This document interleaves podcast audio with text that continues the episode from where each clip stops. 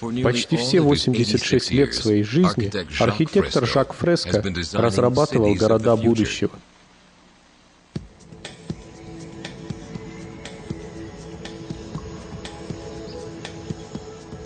Все строения Жака Фреско происходят из простой формы, восхитившей его еще в юные годы.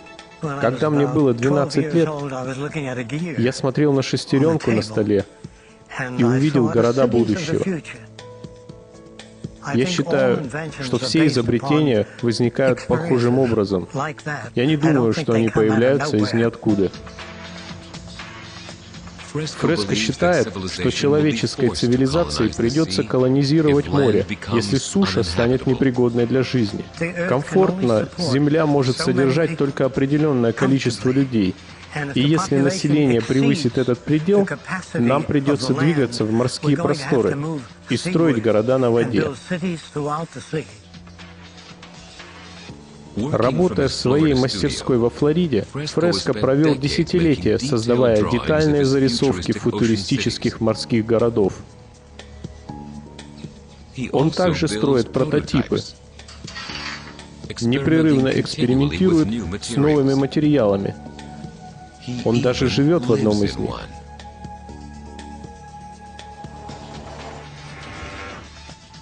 Фреско разработал планы переноса строений в море.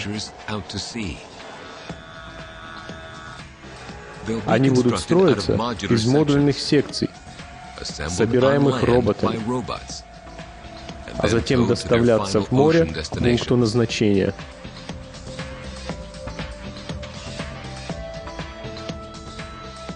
Другие строения будут производиться из высокотехнологичного материала, называемого металлом с памятью формы.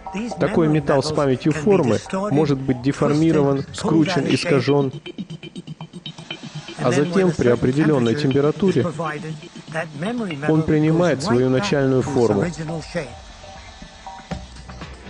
Таким образом, здания, созданные из металлов с памятью формы, могут быть сжаты для транспортировки кубы небольших размеров, а затем возвращены в свой начальный размер по прибытии. Почти мгновенно вы увидите здание, растущее прямо перед вашими глазами, при этом вообще без участия людей.